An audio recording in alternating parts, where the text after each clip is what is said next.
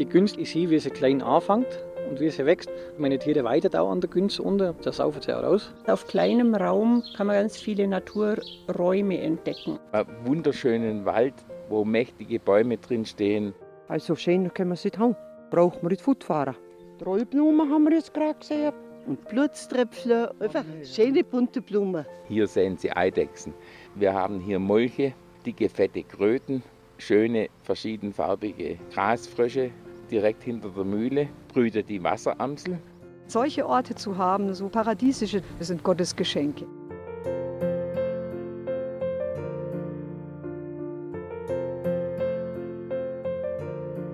Die Günz. Fast ein wenig vergessen, fließt sie im Schatten von Iller, Wertach und Lech. Mit einem Gefälle von rund 400 Höhenmetern auf ihrem Weg vom Allgäu ins schwäbische Donautal.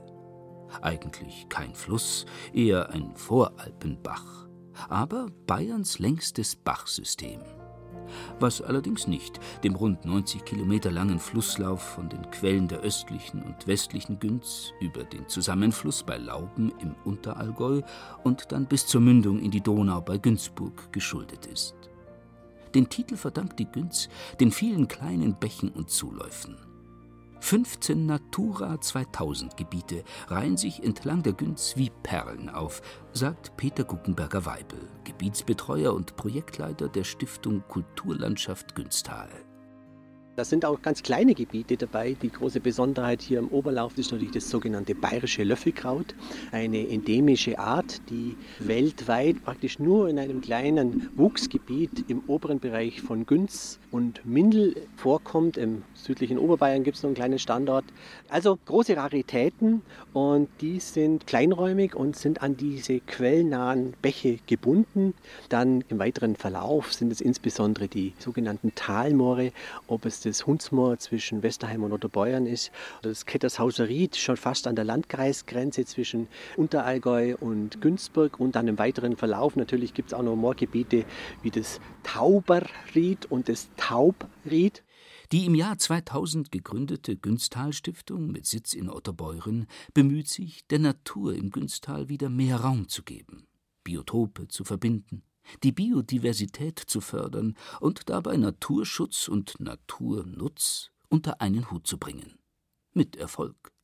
Auch wenn das zum Beispiel heißt, sich mit den Hochwasserrückhaltebecken im Unterlauf der Günz zu arrangieren. Also was früher von der Günz hat überflutet werden können, auch diese Überflutungsflächen werden geringer. Damit wird die Flussdynamik, auch die Gestaltungsdynamik in der Auenlandschaft wieder, wo dann die Amphibien davon massenhaft profitieren. Also diese Dynamik wird durch den Einbau dieser Becken verringert und das ist für uns aus ökologischer Sicht ein Nachteil. Im Oberlauf, vor allem im Tal der östlichen Günz zwischen Günzach und Ronsberg, ist die Flussdynamik trotz kleiner Wehre- und Wasserkraftwerke aber noch weitgehend in Ordnung. Sogar Sebastian Kneip hat im Günstal seine Theorien als Wasserdoktor mit an der Günst bei Stephansried in Otterbeuern entwickelt. Gibt es ja diese Geschichte, wo er das Vieh beobachtet hat als Hütebub im Günstal, wie das Vieh zur Linderung von Schmerzen oder Verletzungen immer wieder auch ins kalte Wasser stieg und da angeblich erste Inspirationen für seine ganzheitliche Gesundheitslehre daraus gezogen hat. Auch heute noch weidet das Vieh direkt an der Günz wie die Tiere des Obergünzburger Biolandwirts Manfred Dorn. Ganz besondere Rindviecher. Das Günstal Weiderind sind original Braunviehtiere, also hauptsächlich Braunvieh alter Zuchtrichtung. Das ist eine Rasse, die ist in den 70er Jahren eigentlich bei uns komplett heimisch gewesen, ist dann verdrängt worden durch die Einkreuzung aus amerikanischer Rasse, also Braun Swiss. Und es gibt halt jetzt noch ein paar so einzelne Tierler, so um die 600 Kühe sind es noch, wo rein original sind. Ja, und ich bin stolzer Besitzer von auch zwölf solche Tiere. Das Horn ist eigentlich ein ganz tolles Wachstum, hat es bei den Originalbraunen. Bei anderen Rassen wachsen sie oft entweder etwas geraden aus oder jetzt so schön verschnörkelt nach oben. Also da haben sie ganz tolle Hornformen. Was ich ganz wichtig finde, ist bei den Tieren einfach die Robustheit. Nicht nur das Günstal Weiderind, auch der Biber fühlt sich an den Meandern der östlichen Günz äußerst wohl. Hier ist jedes Biberrevier besetzt. Es gibt an der Günz so viele Stellen, wo man den Biber einfach auch lassen kann. Da kehrt er von mir aus auch nach. Es gibt aber natürlich auch Stellen, wo man vielleicht eventuell vergrämen muss. Also ein Problem oben haben wir an der Kläranlage von der Papierfabrik. die ist direkt an der Günz natürlich angesiedelt. Und da hat er jetzt natürlich angefangen, dass er Richtung Klärbecker einen Gang buddelt, unterhalb. Und das kann gefährlich hinausgehen. Und eine Sumpflandschaft, das Eschenwäldler sagt man dazu, da hat der Bibel jetzt auch wieder, der hat jetzt alles aufgestaut, jetzt fallen die Bäume natürlich noch schneller rum, weil alles aufgesumpft ist oder halt aufgestaut ist. Ansonsten aber pflegen Mensch und Biber eine friedliche Koexistenz an der östlichen Günz. Sofern sich der fleißige Nager an ein paar Spielregeln hält, schmunzelt Rosmarie Meyer vom Bund Naturschutz Obergünzburg. Wir hatten vor drei Jahren hier in Obergünzburg einen Biber, der hat angefangen, hier am ganzen Ufer entlang im Ort die ganzen Obstbäume anzunagen. Ich glaube nicht, dass man ihm freie Bahn lassen muss, aber insgesamt habe ich einen großen Respekt vor diesem Tier und wo man ihn machen lässt, wo er machen darf, wie er will, da sieht man, was da entsteht. Das ist grandios. Das würde einen Haufen Geld kosten, wenn wir das zahlen müssten. Aber natürlich überall, wo sehr stark der Nutzungsdruck da ist und wo da der Biber gerade meint, er müsste auch noch mitwirken, das ist vorprogrammiert, dass das schwierig wird und das muss man halt irgendwie lösen. Schon immer war das Günztal auch ein Kultur- und Wirtschaftsraum und die Günz Lebensader und Wanderachse zugleich. Das zeigt schon die berühmte Landtafel der pflegelieben Tann von 1714 im Historischen Museum Obergünzburg. Eine Art Grundstücksverzeichnis, erklärt die Leiterin Martina Kleinert. Und ein Unikat im Bruegel-Stil besonderer Schatz ist es, weil es das tatsächlich nur in zwei Exemplaren gibt. Es gibt noch eine Kopie dieser Landtafel in der Bayerischen Staatsbibliothek. Es ist ein Verwaltungsinstrument gewesen, nach dem Steuern bemessen worden sind. Sehr schön sind die lebendigen Einzelheiten, die darauf abgebildet sind. Also ich habe Menschen in Kutschen, ich habe Frauen in der Allgäuer Tracht mit der Radhaube, die wohl zur Kirche gehen oder von der Kirche kommen. Es ist eigentlich so eine Art Wimmelbild auch. Und man sieht darauf, Obergünzburg mit den umliegenden Weilern, Höfen, Gemeinden, ausgehend natürlich vom Schloss Liebentann. Man sieht es noch auf der Landtafel, heute sieht man gar nichts mehr davon in der Natur. Was geblieben ist, ist die Mühle Liebentann und die sehe ich dort auch auf der Tafel ganz genau, wie die Günz sich daran vorbeischlängelt. Verträumt liegt sie inmitten artenreicher Wiesen an der Günz zwischen Obergünzburg und Runsberg. Es klappert die Mühle am rauschenden Bach er nicht.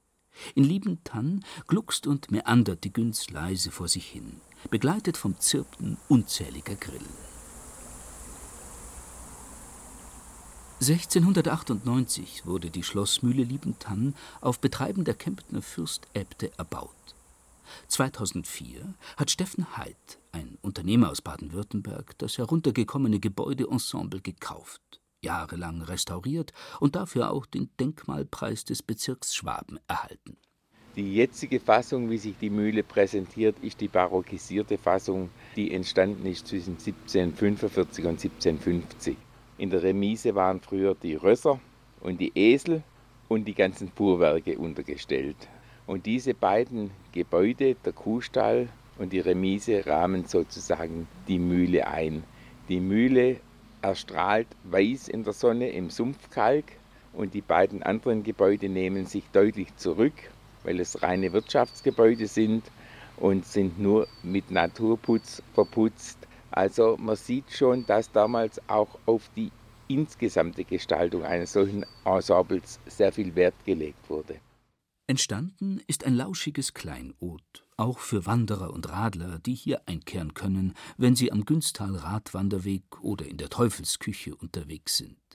So wie die Schwestern aus dem Crescentier-Kloster in Kaufbeuren. Man kann sich ausruhen und es ist ganz gut, wenn man zwischendurch einfach mal auch wo sitzen kann. Ich liebe Liebentann. Es ist von der Landschaft her wunderschön. Die Grillen hört man zirpen. Von allen Sinnen einfach sehr schön.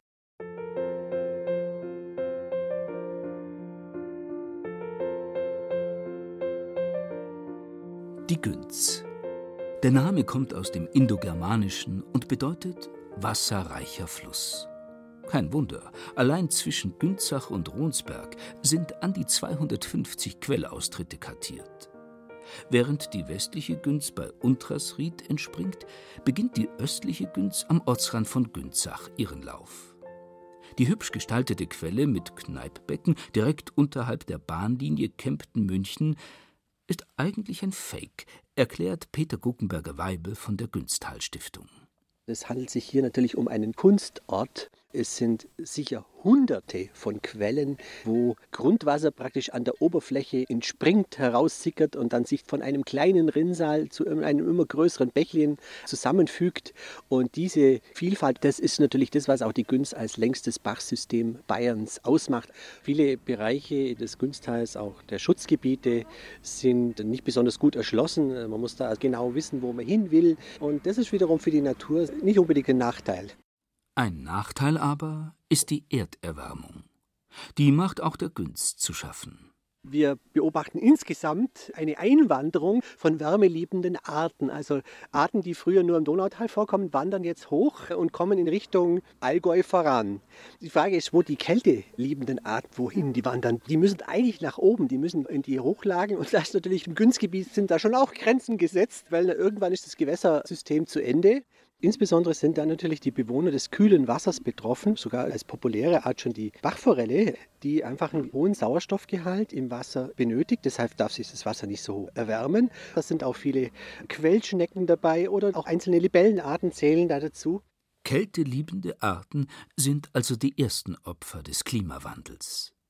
Irgendwann wird das aus Sicht von Peter Guckenberger-Weibel auch die Mühlkoppen im Oberlauf der Günst treffen eine kleine, unscheinbare, weil gut getarnte Fischart, die auch in diesen schnell strömenden Bächen sich sehr gut halten kann. Es gibt auch hier eine kleine Krebsart, den sogenannten Steinkrebs. Das sind zwei ganz charakteristische Vertreter. Wir machen uns große Sorgen, wie da die Bestände sich weiterentwickeln. Das können wir allein mit der Naturschutzarbeit letztendlich gar nicht allein beeinflussen. Wohl aber durch andere Maßnahmen.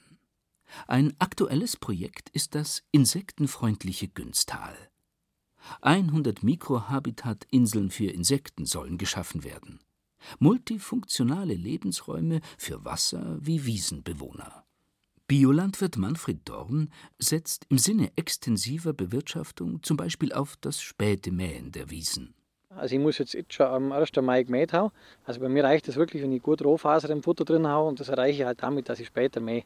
Das später Mähen hat natürlich auch den Vorteil, dass zum Beispiel die Gräser aussamen können. Und dann zum Schluss eigentlich, wenn schon nichts mehr so richtig wächst und wenn die Maushäufer immer mehr werden, da lasse ich dann Dümpficher drüber. Die beweide ich dann. Die Spätmaat ist das eine. Der Einsatz von insektenschonenden Doppelmesser-Mähwerken das andere. Das sind Mähwerke, die haben keine schnell rotierende Scheibe und Klinge, sondern einfach nur so ein Schereprinzip, ein Doppelmesser quasi. Das läuft langsam, läuft ein bisschen oberhalb vom Boden. Die Insekten werden nicht mit irgendwelchen Klingen zerschlagen, sondern das Gras wird eigentlich sauber abgeschnitten und legt sich dann flach ab und gut ist es. Also da hat dann jeder Grashupfer, jeder Schmetterling die Möglichkeit, entweder davor zum Fliegen, davon zum Hupfen oder eben unter dem Klingenbalken unter durchflutschen. Was beim Kreiselmehrwerk, wo hohe Geschwindigkeiten da sind, das rotiert ganz schnell, da zerschlägt es einfach so ein Viechler mal. So lässt sich das Tal der östlichen Günz trotz landwirtschaftlicher Nutzung als artenreiches Naturjuwel bewahren. Ein spezielles Juwel ist auch die gut hundert Jahre alte, grün schillernde Kette aus Käferflügeln in der legendären Südseesammlung des Historischen Museums Obergünzburg. Nur eines der zahlreichen Artefakte, die der Obergünzburger Kapitän Karl Nauer von seinen Dampferfahrten Anfang des 20. Jahrhunderts in Melanesien mit in die Heimat gebracht hat.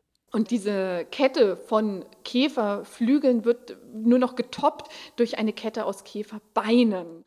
Ein Blickfang in der Südseesammlung, wie auch die atemberaubenden Tatanua-Masken. Ozeanien im Allgäu. Der Pazifik und die Günz fließen im Kapitän Nauer Brunnen vor dem Museum zusammen, sagt Leiterin Martina Kleinert. Man sieht ein stilisiertes Kanu, das sich mit einem Flusslauf kreuzt. Und dieser Flusslauf macht zwei Schleifen, die sich ineinander drehen. Und das eine symbolisiert die Günz, hier die Heimat.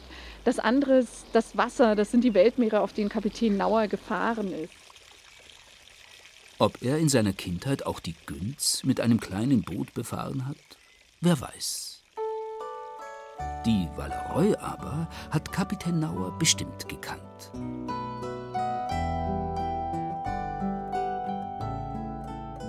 Das kleine geschützte Seitental der Günz ist ein Schmetterlingsparadies und zieht sich nordöstlich von Obergünzburg in Richtung Ebersbach.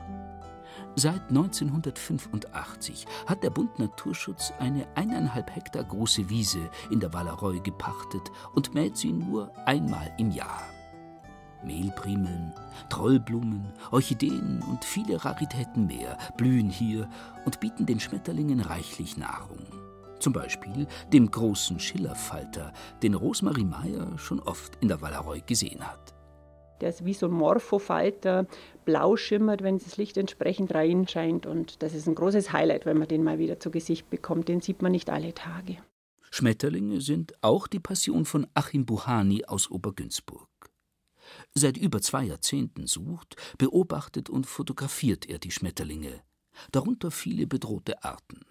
Das weißbindige Wiesenvögelchen, das ist eine Art, die eigentlich schon sehr am Zurückgehen ist, weil sie eben Gras braucht, das lange hochwächst. Das Wiesenstraumkraut wird vom Aurorafalter genutzt als Futterpflanze. Wir haben hier auch einen kleinen Bestand an Trauermantel.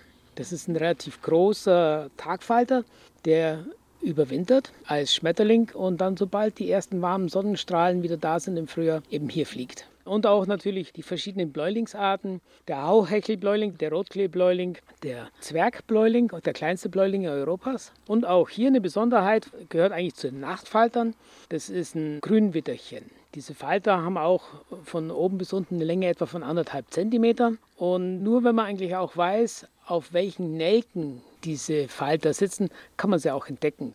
Es sind die Kuckuckslichtnelken, auf denen das Grünwiderchen gerne Platz nimmt. Und wenn dann auch noch der Kuckuck ruft, ist die Naturromantik in der Wallereu perfekt.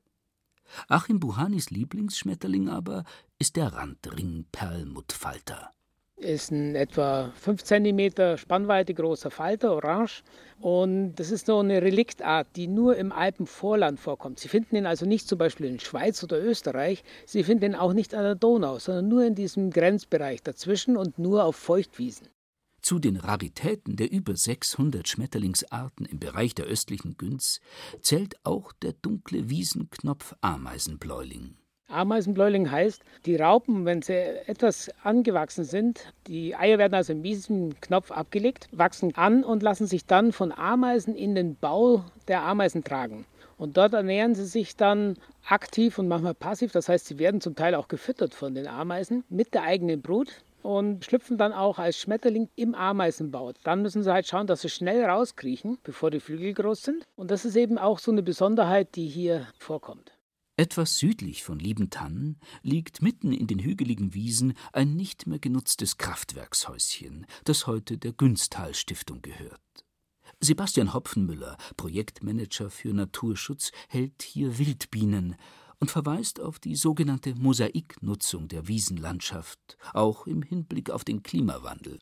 Ein Thema ist zum Beispiel eine Frühmaat, wenn es einfach nicht mehr reicht, spät zu mähen, weil einfach der Nährstoffeintrag auch durch die Luft zu groß wird. Da muss man sich auch mal überlegen, ob man einen frühen Schnitt macht, um Nährstoffe aus der Fläche rauszubringen.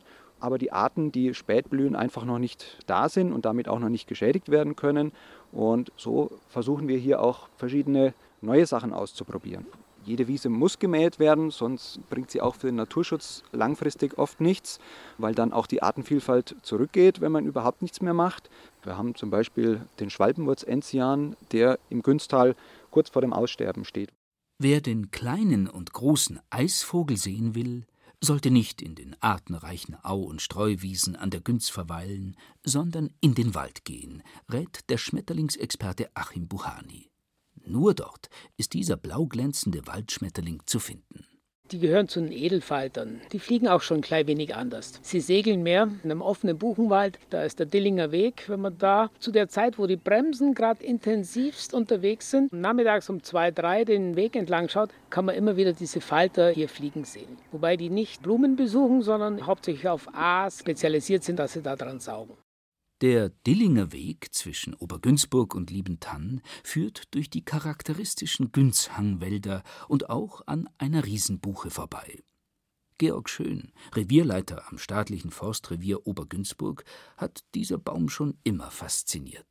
Der ist im Frühjahr 2020 beim Sturm Sabine geworfen worden und die Buche war 49 Meter hoch, hatte einen Brusthöhendurchmesser von 140 Zentimetern Wenn man das jetzt ausrechnet, dann hat der Baum alleine 38 Festmeter Holz. Das wäre jetzt zum Beispiel der Baum, der unter dem Begriff Methusalem fällt. Methusalem sind Bäume, die haben bei den Bayerischen Staatsforsten generell Schonung, die rühren wir nicht mehr an. Und Methusaleme verschiedener Baumarten gibt es viele in den Günzhangwäldern. Stürzen sie um, bleiben sie als Totholzreservoir für viele Lebewesen liegen. Zurück zur Wildnis lautet die Devise von Hermann Saul Walter, Forstbetriebsleiter am Forstamt Otto Beuren. Wir sind hier im Bereich der Altmoräne, in einem eiszeitlich überprägten Gelände. Was das jetzt aus forstlicher Sicht sehr interessant macht, das sind relativ nährstoffreiche Standorte, die seit 1,7 Millionen Jahren verwittern konnten und dementsprechend sich hier eine große Humusschicht und auch eine gut durchwurzelbare Schicht gebildet hat, die für unsere Baumarten eben optimale Wuchsbedingungen bieten. Die Strukturvielfalt der Günzhangwälder ist wichtig für Flora und Fauna. In den Mischwäldern mit mehr als 25 verschiedenen Baumarten sind nicht nur Fledermäuse daheim. Gar nicht weit weg ist die Wildkatze wieder da. Der Luchs wird hier auch mal durchziehen. Und wir gehen davon aus, dass also die Liste der Tiere, die quasi zurückkommen, länger werden wird in den nächsten Jahren. Nur die Günstal-Gemsen sind schon lange weg und werden es wohl auch bleiben. Das ist kein Lebensraum für die Gams. Die hatten hier garantiert große Probleme mit ihren Schalen. Ja, die müssen ja deutlich stärker abgenutzt werden auf den Felsen. Es gibt hier so gut wie keine Felsen, wenn man von dem bisschen Nagelfluh absieht. Und die haben sich hier dann für ein paar Jahre gehalten. So 60, 70 Gams. Es gibt so ein paar Bilder hier auch vom Skilift in Ronsberg, wo also oben auf dem Hang ein Gamsrudel steht. Fast eine voralpine Fata Morgana. Eine dauerhafte Bleibe haben dagegen Alpendohlen im Liebentanner Wald gefunden. Eine echte Seltenheit, sagt Georg Schön. Und da haben wir eine baumbrütende Dohlenkolonie schon seit viele, viele Jahren drin. Das sind wohl über 30 Exemplare. Das ist auch eine gewisse Besonderheit, weil die sonst eigentlich nur in die Berge vorkommen. Aber baumbrütend sind sie relativ selten.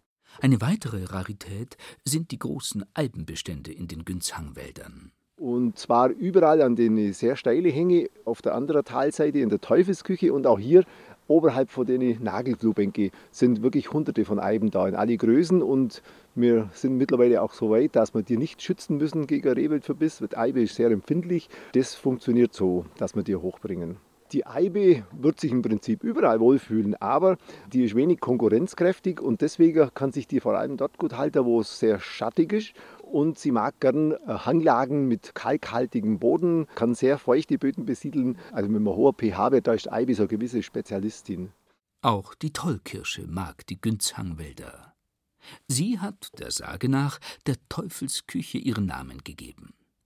Das geheimnisvolle Geotop, Nummer 43 der 100 schönsten Geotope in Bayern, versteckt sich tief im Wald zwischen Liebentann und Runsberg auf der rechten Seite der Günz. Georg Schön erklärt die Entstehung der Teufelsküche aus geologischer Sicht. Im Tertiär sind die Gletscher drüber, haben Schotter abgelagert. Das ist so eine Art Gleithorizont und der Boden so mergelig, lehmig und auf der Schicht rutscht dann einfach durch das hohe Gewicht, wenn sich irgendwelche Risse, Glumser, sagt man im Allgäu, bilden, dann kann sowas mal abbrechen und da sind wohl Tausende von Kubikmetern abgestürzt und jetzt liegen da hausgroße Blöcke im Wald und das ist die sogenannte Teufelsküche. Geotop, Wanderziel und Abenteuerspielplatz. Ein magisch schöner Platz mitten im dichten Grün der Günzhangwälder und ein sagenumwobener Kraftort. Also wir gehen eigentlich hierher, weil wir Kraft schöpfen wollen. Wenn das Licht so reinfällt, das macht eine besondere Stimmung. Das ist mythisch. Das ist ganz mythisch da oben. Die großen Steine, wunder, wunderbar.